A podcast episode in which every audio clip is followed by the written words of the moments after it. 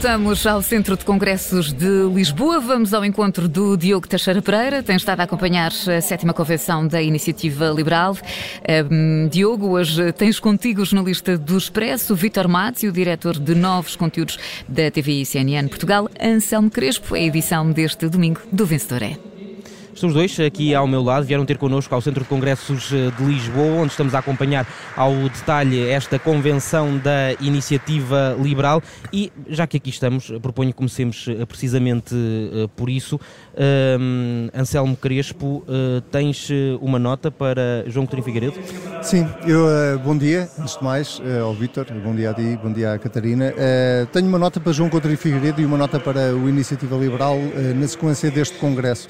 Eu ia, aliás, aliás, começar por sugerir que nós, nós, jornalisticamente, há muitos anos que acompanhamos congressos, temos normalmente a expressão do palmómetro, não é? Que é para perceber que, quantas, qual, qual, é a aceitação do Congresso em relação uh, uh, ao candidato A, ao candidato B. Eu acho que uh, o Iniciativa Liberal, como criativo, que é um partido muito criativo, inventou o pulpómetro, o, o, o apulpómetro. Uh, isto saiu São melhor na minha cabeça. Saiu, saiu melhor na minha cabeça do que, do que na, na, na, verbalização. Uh, eu, eu juro que não tenho memória de ver um, um congresso uh, desta, desta forma. Não tenho, muito menos num partido tão pequeno. Talvez o Chega ande lá perto, ao nível do apulpómetro.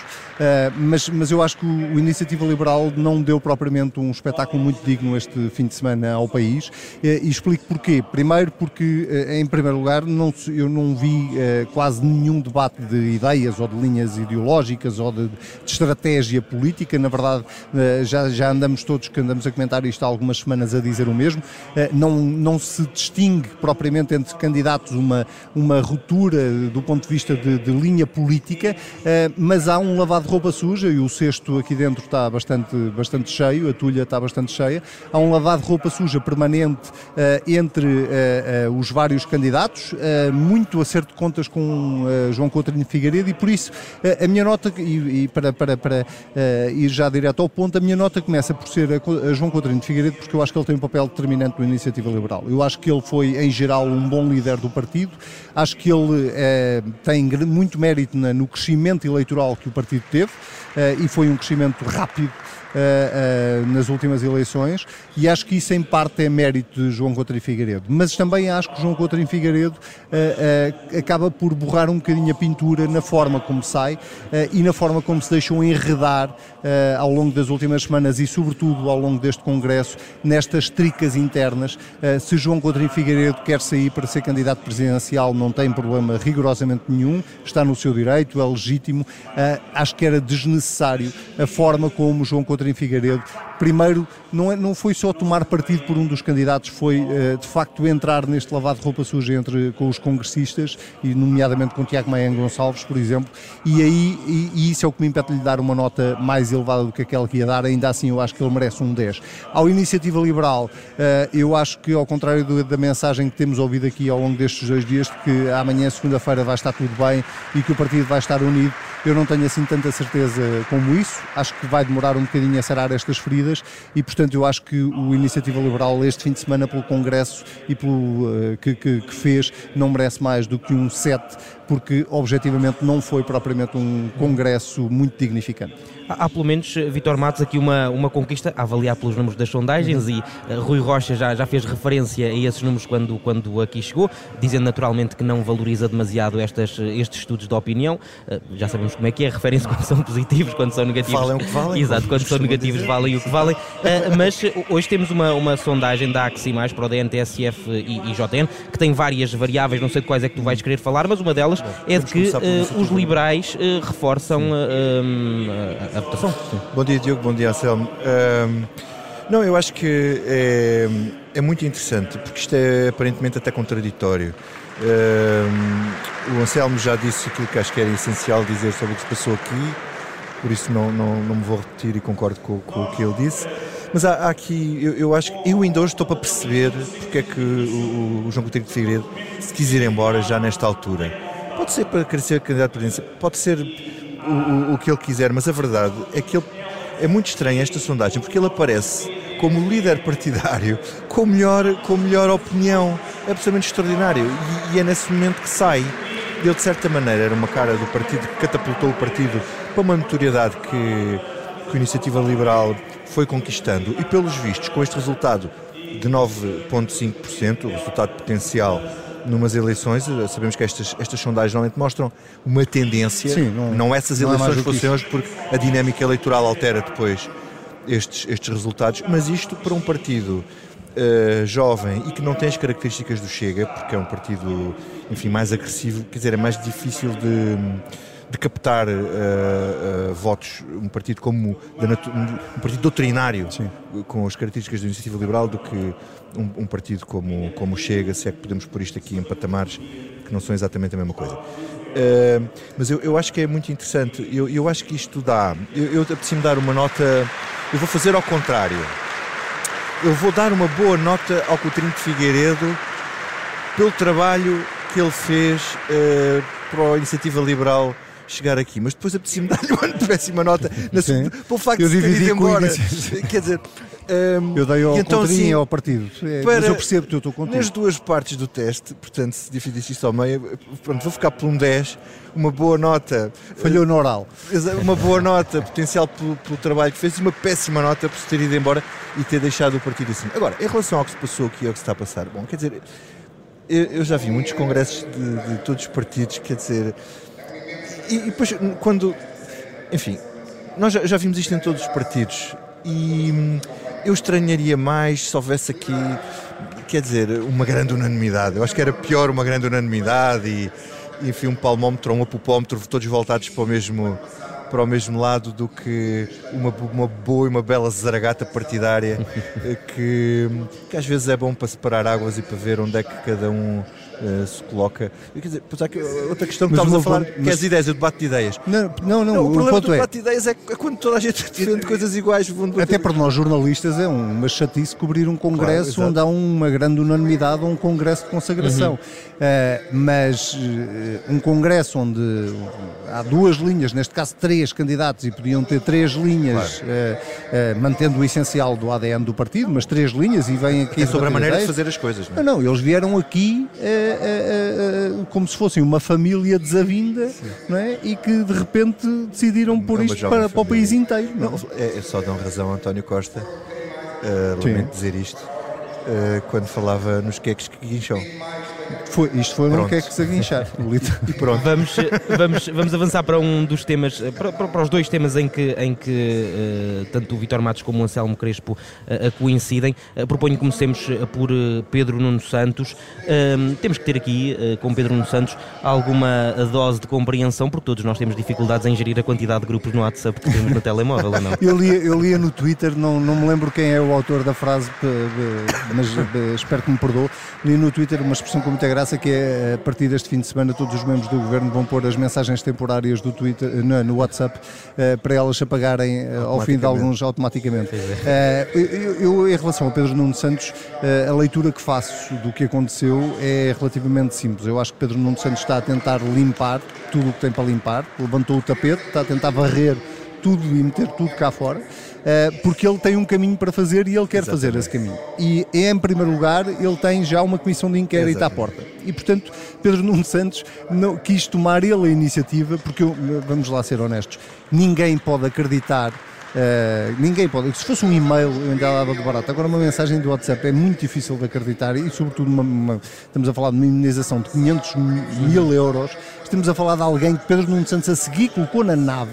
Portanto, não é alguém que Pedro Nuno Santos nem sabia quem era, que isso pode acontecer. Quem está em cargos de topo, eh, às vezes assina coisas ou dá ok, eh, ok a coisas que eh, confia na pessoa que está abaixo. Não, nós não estamos a falar de uma situação dessas. Portanto, o que eu acho que Pedro Nuno Santos fez foi uma análise de custo-benefício de pôr cá fora essa informação agora, ou esperar pela comissão de inquérito, ou até pior, esperar por um- uma averiguação da Inspeção-Geral de Finanças que acabasse por revelar que Pedro Nuno Santos não só sabia como tinha dado o ok. Mas sabes, é que eu acho que esse- ele tem esse, isto é ele, o Pedro Nuno Santos em modo de contenção de danos, mas é por duas, eu acho que é por duas razões, uma de, médio, de curto prazo e outra de médio e longo prazo.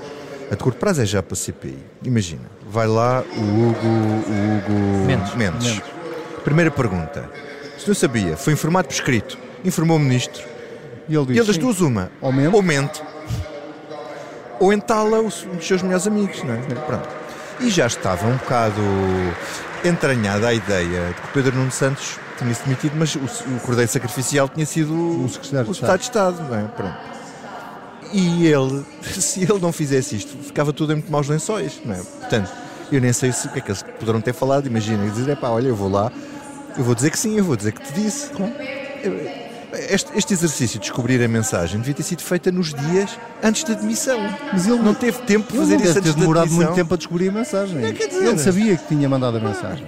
É, há, é há, uma, há, uma, função, vou dizer aqui, não sei se não sei se há uma função no WhatsApp que tem uma lupa, uma Sim, lupazinha. Dá para pesquisar. Dá para pesquisar. Alexandra Reis. Alexandra Reis. AR, etc. Há vari... Podia ver muitas 500 mil, ou 500 mil, 500 capa. Há muitas maneiras de descobrir a coisa. E portanto acho que é, é, difícil de acreditar. Eu não vou pôr em dúvida que realmente tenha sido assim, mas que só tenha descoberto a mensagem agora convenientemente. Depois há uma questão de longo prazo. São as ambições políticas de Pedro Nuno Santos. Isto pode ser um fantasma? Sim, mas quer dizer, porque ele, mas ele, ele está a criar uma narrativa. Eu, eu meto 500 capas, 500 capas se calhar é que a narrativa vai ser eu assumi as minhas responsabilidades políticas, assim uma espécie de Jorge Coelho dos dias de uhum. hoje, assumi as minhas responsabilidades políticas e demiti-me. E a outra é uh, eu disse a verdade, eu fui transparente e disse a verdade. O problema é que ele tem às costas dele depois o contrário, o reverso da medalha, que é esta informalidade, pronto, eu não queria Sim. chamar bandalheira, pronto, informalidade a tratar coisas importantes esta falta de sentido político, de não perceber que uma coisa importante que lhe está debaixo do nariz e que isto é tóxico e não perceber que isto é grave. Isto é uma questão de avaliação política que para quem é um lince, ou se acha um lince, quer dizer, não, não viu, não percebeu, uhum. portanto, é um lince miúpe. Um, e outra questão é, é esta da, da, da irresponsabilidade ou da leveza com que se tratam assuntos destes, portanto... Deixa-me só dar uma nota Ainda, sobre a primeira sim. parte do que, deste raciocínio do Vitor, que é a, a, questão dele querer mostrar que é, não tem nada a esconder, que é um tipo é, pela verdade, que, que quer esta transparência, também serve na narrativa política que eu concordo que o Vitor eh, estava a descrever, também serve por comparação com o caso de Fernando Medina neste momento. Sim, sim. Onde Fernando Medina não sabe de nada, não estava, não estava lá, não conhecia, não sabia. Achas que Fernando eh, Medina também já começou a, usar a, lupa do WhatsApp? Acho que se não começou a fazer, devia começar a fazê-lo. E até no e-mail e noutros sítios e ir à Câmara, eventualmente vasculhar o que é que lá está. Mas, mas esta narrativa que Pedro Nuno Santos está a criar, que é uma narrativa política, naturalmente, é uma narrativa que também serve por contraposição à narrativa que neste momento existe em torno de Fernando Medina, que é toda uma onda de suspeição e cada semana aparece uma história nova. Ainda não deram notas, acho eu. Uh... A Pedro Nuno Santos? Sim. A Pedro Nuno Santos eu dou 7 pela chique expertise. eu dou 7 também. Um 7, fica, fica, 7, 7. Fica, fica uma nota uh, igual uh, dos dois. Vamos falar, Anselmo, de João Gomes Cravinho, que nota é que ele merece esta semana? João Gomes Carvinho, agora vou marmar em Zé Manuel Fernandes e vou dar zero. porque, quer dizer, eu, não, eu não, não sei o que é que passa pela cabeça de um governante uh, neste caso é um ministro, que não é um ministro qualquer, é um ministro dos negócios estrangeiros, antes tinha, tinha a defesa. Eu não sei o que é que passa pela cabeça de um governante para achar que tem um mínimo de condições políticas para continuar no cargo. Uh, e, e, vai, e, e, isto que está a acontecer com João Gomes Carvinho era exatamente o que ia acontecer com Pedro Nuno Santos se ele não se tivesse demitido e se tivesse continuado no governo. Ia-se começar a descobrir e a levantar a, eh, a, a ponta do véu e, íamos por ali fora. Uh, João Gomes Carvinho tem, é, um, é um caso muito parecido com o de Pedro Nuno Santos, mal comparado, mas é um caso parecido. Uh, no caso de Pedro Nuno Santos foram 500 mil, no caso de Gomes Carvinho foi 1 milhão, uh, uh, 1 milhão e 300, uh, 1 milhão e 200, assim é que foi. Não, a mais foi 2, 2 milhões e meio, a mais. Pronto, a mais. no caso de Pedro Nuno Santos foi a, a, a, Alexandra Reis. No caso de Gomes Caravinho, foi o, o, senhor que foi responsável pela derrapagem da obra e que ele a seguir promoveu. E, portanto, eu não vejo nenhuma diferença do ponto de vista de condições políticas para Pedro Nuno Santos não ficar no governo. Com uma diferençazinha. Isso. Aquilo não foi por WhatsApp, foi por um ofíciozinho. Foi por um ofício. Um ofíciozinho oficial não dá para pagar. Não, não, dá, para pagar. Não dá para pagar. Uh, portanto, não há nenhuma diferença. Para, e do ponto de vista até da, da, ética republicana, que António Costa gosta tanto de encher a boca, uh, e no fim do dia uh, o último responsável é sempre o Primeiro-Ministro, eu não consigo conceber que um Primeiro-Ministro compreenda as razões da demissão do seu Ministro das Infraestruturas pelas razões que foi e não explique ao Ministro dos Negócios Estrangeiros que, por, por razão maior, ele também não tem o mínimo de condições para continuar. E, portanto, cada dia que o Gomes Cravinho está no, no governo é mais um ataque à famosa ética republicana, que neste momento tem as costas tão largas, tão largas, que Mas- eu não sei se ainda consegue Mas, Vitor levar Matos, mais chibatadas. a, a queda do ministro João Gomes Cravinho eh, seria muito difícil nesta fase para o governo. Bom, eu acho que a queda de qualquer governo, por isso é que nós agora vemos o, o- o Presidente da República a meter marcha atrás e, e- e a não. Quer dizer, se caísse agora Fernando Medina, João Gomes Cravinho, quer dizer, se os ministros começassem a cair que nem tordos, o que é que ele fazia ao governo?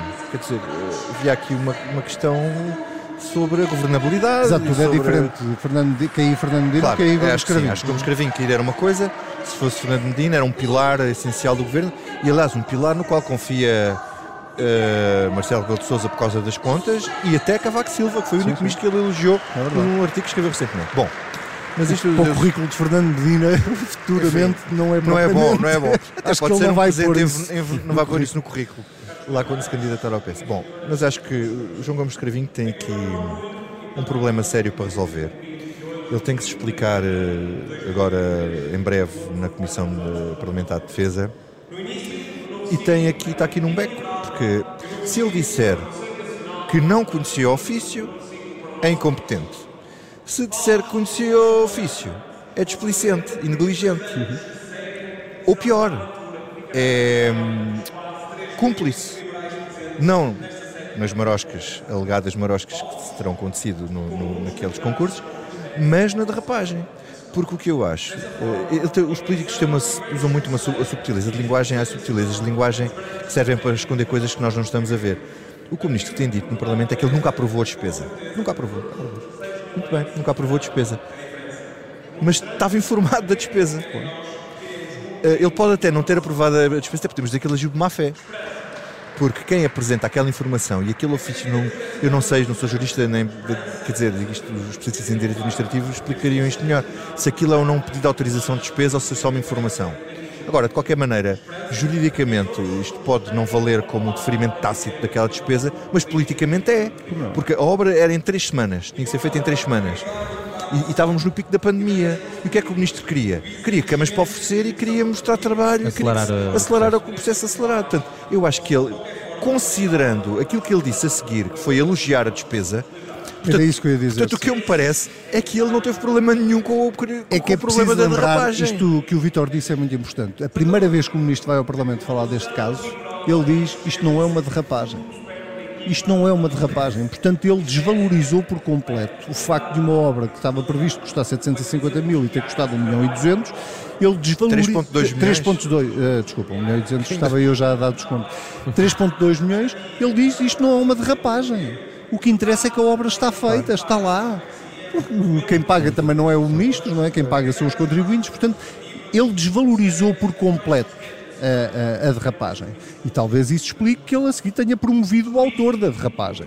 Porque eh, Eu agora que, ele por tem, acaso, que isso tem explicação. ele, tem, ele tem que decidir, o ministro Gomes Cravinho tem que decidir, das duas uma, ou se ele, soube, se ele soubesse da derrapagem não a teria aprovado, não é?